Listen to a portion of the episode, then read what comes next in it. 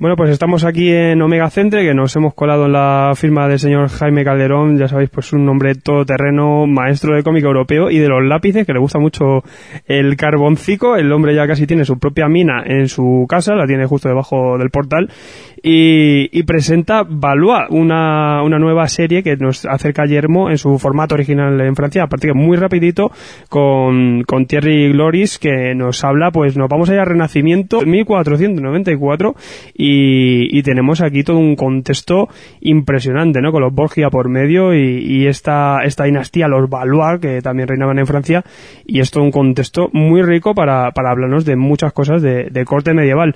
Eh, buenos días, Jaime, ¿qué pasa? ¿Qué tal? Hola, buenos días, ¿qué tal? Pues sí, eh, aquí en las firmas del recién salido Valois y nada, muy contento, espero que, que la colección os guste. Cuéntanos un poquito, Valuar la presentáis ahora mismo, sale sale en álbum eh, sencillo, su primer su primera entrega. Eh, ¿De qué va de qué va Bueno, la idea era explicar un poco eh, la, la gran historia, ¿no? a partir de una historia más pequeña que sería mm, la, la, la, creación, a partir de la creación de dos personajes que se conocen aquí en, en este primer tomo, que son de ficción y, y cómo estos personajes se ven involucrados un poco en todos los devenires eh, que van a tener lugar en, en, en Italia, ¿no? en las famosas guerras de Italia, justo eh, en, el, en, la época del, del inicio del, del Renacimiento. Eh, la idea es hacer eh, una, una serie, una serie abierta. De hecho, en Francia se presenta como una serie abierta, pero este primer arco argumental constará de, tres tomos, tres tomos de 46 páginas. Y en este primero lo que tenemos es un poco la presentación de, de los personajes eh, principales y los secundarios que, que nos van a, a contar un poco todo el tema de, de, de la historia del Renacimiento en, Europa y aparecerán pues eh, diferentes localizaciones como mm, España, eh, Barcelona, Francia y Italia básicamente. Repites con Thierry Gloris, que ya trabajaste en La Loba de Francia. Eh, cuéntanos un poquito qué tal es trabajar con este autor. Bueno, la verdad es que yo, yo estoy muy cómodo con él porque mm, compartimos un poco las, mismos, las mismas inquietudes, somos de la misma generación, es un apasionado también de la historia. Y la experiencia con Isabel nos gustó mucho, y la verdad es que no, se nos hizo un poquito corta, ¿no? Porque ahí estábamos supeditados a, a lo que era la, la vida de, de, de, la reina, ¿no? Eh, con lo cual, eh, cuando dejé de trabajar en, Isabel para acabar los caminos del Señor, mm, bueno, quedamos pendientes para, volver a, a, trabajar juntos. Mm, estuve aquí en Barcelona, estuve en mi casa y entonces pues mm, hablamos un poco de la posibilidad de, de, hacer algo medieval, pero, pero tocar un poco la época del Renacimiento, que era una cosa que parecía que en Francia no, no, no, ahora sí que, que, han salido más series como los Medici y demás, pero hasta en ese momento no, no había demasiada cosa, ¿no? Y, y sin dejar de lado la historia, porque lógicamente es una serie histórica, también nos interesaba tocar un poco el tema de la aventura que, en, este primer tomo ya, empezamos a, verla de forma clara, sobre todo a partir de la vivencia de los dos personajes principales. Y Thierry, bueno, es, un, es me parece muy, interesante la manera en la que él eh, tiene de, de guionizar, ¿no? Por eso repetir con él ha sido un placer, la verdad. Lo que dices, esto es una época mm, que tiene mucha tralla, ¿eh? en, Italia con, con los Borgias se lió muy, muy parda. Eh, había unos líos que, que, alucinas. También trabajas con Felideus, un nuevo colorista aquí que, que aparece y tiene un trabajo, la verdad es que eh, espectacular, que se complementa muy bien con tu, con tu acabado, ¿no? Yo creo que, que al final eh, has encontrado aquí la horma de tu zapato. ¿Qué tal este, este colorista? Y dime, cuéntanos un poquito de dónde sale y, y qué tal con él. Pues muy bien, estoy encantado con él. He hecho un trabajo soberbio en, en la colección. Eh, es un eh, Felideus, bueno, se llama Juan, es un chico de aquí de Madrid, además. Eh, lo conocí a partir de, lo, conocí a partir de gracias a Tirso, porque también ha trabajado con él en una colección que se llama Trackers. Y, y cuando vi su trabajo me pareció espectacular. Yo realmente no, no, no tenía pensado ese tipo de color para el álbum, quería, no sé, mi idea era mm, hacer un color más ligero, porque ya el, el, el dibujo es muy detallado y pensaba que quizá una cosa más planita mm, era eh, podía funcionar. Y de hecho hicimos mm, pruebas con diferentes coloristas pero cuando, cuando Juan accedió a hacer la, la muestra y vi la primera página, dije, este chico tiene que estar trabajando conmigo todo lo que, todo lo que pueda. Y la verdad es que, que estoy, estoy súper contento. He hecho un trabajo espectacular. Además, es curioso porque me da la sensación de que él colorea de la misma manera que yo dibujo. Es decir, es muy obsesivo con, con, con el detalle, ¿no? Y, y podría parecer que, que ese tipo de color no, no, no casaría demasiado bien con, con el, el, con mi dibujo y, pienso que es todo lo contrario, lo, lo, potencia, lo, está, lo, ha potenciado muy bien, la verdad. Estoy muy muy contento con él. No es para menos, ¿eh? el acabado efectivamente que queda genial y sí que en Trackers también hacen un, un trabajo exquisito. Eh, en tus obras, y al igual que aquí en Balboa también el contexto es muy rico. O sea, mm, la referencia a los personajes históricos está todo eh, muy bien estudiado. ¿Tú crees que es una obra más pensada para la gente que ya conoce este contexto que sepa todas estas referencias o que a través de esta obra también pueden acercarse bastante a la historia? Bueno, la idea es, eh, nuestra idea inicial era llegar a un público mucho más, más, más generalizado, ¿no? Que no, no quedarnos únicamente en el, en el público eh, consumidor de, cómic histórico, de género histórico, sino poder llegar a un público más general. Yo pienso que, no es necesario conocer la, historia eh, de las guerras de Italia eh, para, poder disfrutar del, del, del TVO e incluso para entenderlo, ¿no?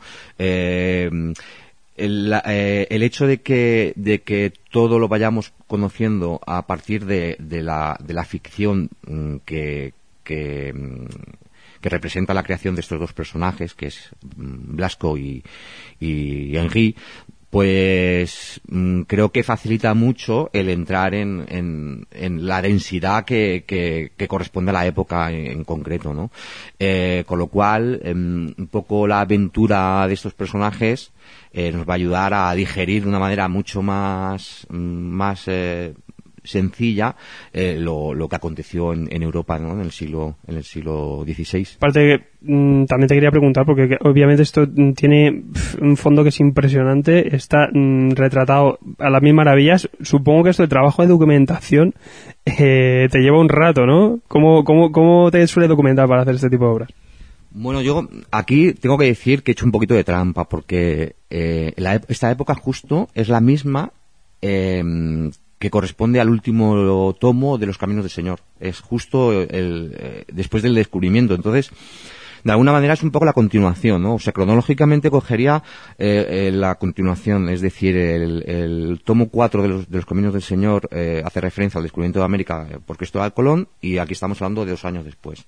Entonces, ya tenía mucha documentación mm, Mm, que había utilizado para los caminos del Señor. lo que sí que, me ha costado un poco es intentar eh, diferenciar los países, ¿no? Porque no es lo mismo eh, cómo eh, la, arquitectura ni, ni, cómo incidió el Renacimiento, por ejemplo, en Francia, a, a cómo lo, lo, vivieron en Italia, ¿no? Y, entonces ahí sí que la documentación ha tenido, me ha costado un poco más, pero tengo que decir que, como te comentaba antes, que ya tenía mucha cosa eh, buscada gracias a, a, la colección que, de los caminos del Señor para documentarme básicamente lo que hago primero es una lectura del guion y a partir de ahí busco mm, voy a, museos cuando estoy en Francia o incluso aquí en España eh, leo algo de novela eh, revistas especializadas eh, internet películas también me pueden ayudar y a partir de ahí ya voy buscando la documentación más específica que cada una de las escenas me va me va a implicar ¿no?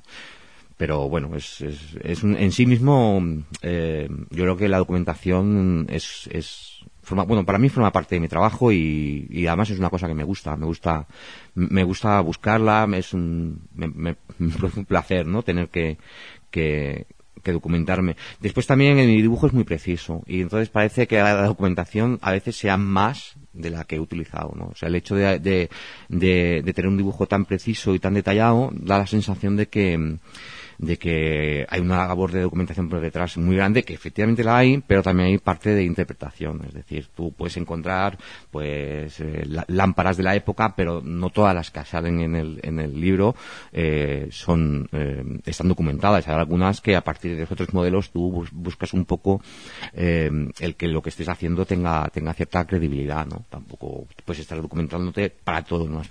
para todo para todo lo que lo que tienes que dibujar, ¿no? Lo que dices tú al final se confunde también documentación con el nivel de detalle que, plasmas que, lo hace tan realista, ¿no? Que, que también es lo que pide la obra, ¿no? Que es una es una de las maravillas. Y por eso también estás casi muy muy muy hermanado, muy asociado con este tipo de obras por el resultado final. Eh, también pues sueles tener siempre el apoyo de, de Yermo Ediciones para, para tus publicaciones. Esta obra te la traen muy muy rápido con su publicación en Francia.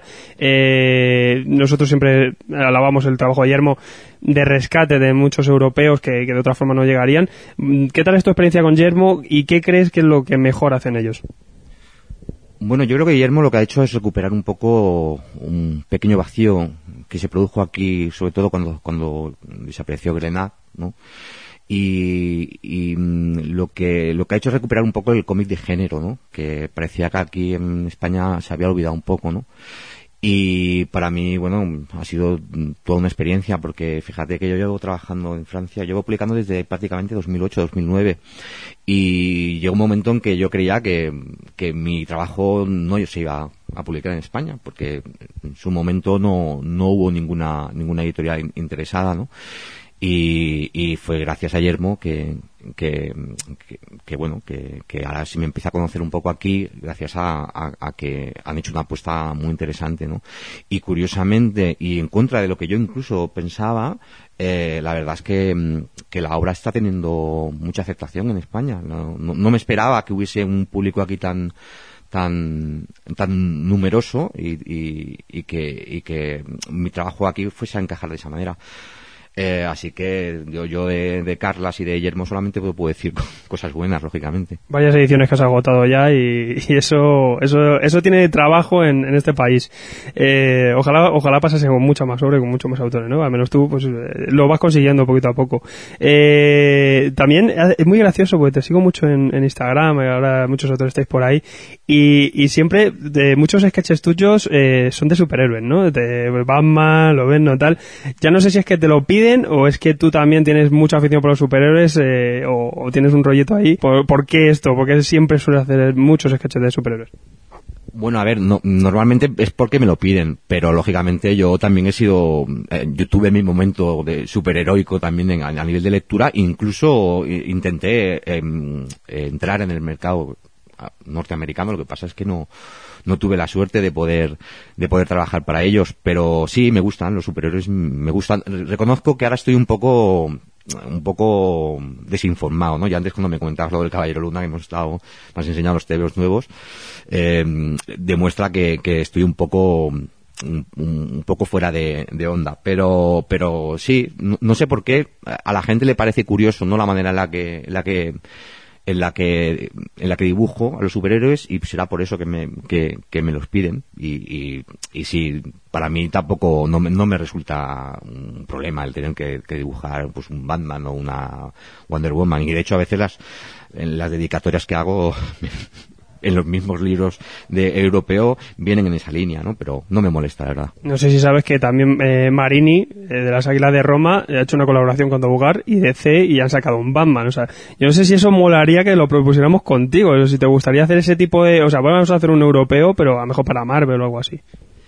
Eh, sí, creo, incluso eh, conocía, conocía lo que había hecho Marini y, y, Rubén Pellejero también hizo algo así. Con, y de hecho, hablando con Rubén, me comentó que, que pudiese, que, que se, debería de, de, probar y no, no, no me desagradaría hacer algo así, sobre todo para, para colecciones tipo Batman, el Black and White, cosas así que, que son un poco fuera de lo que es la línea que tienen ellos. Eh, lo que pasa es que el problema que encuentro yo son los plazos.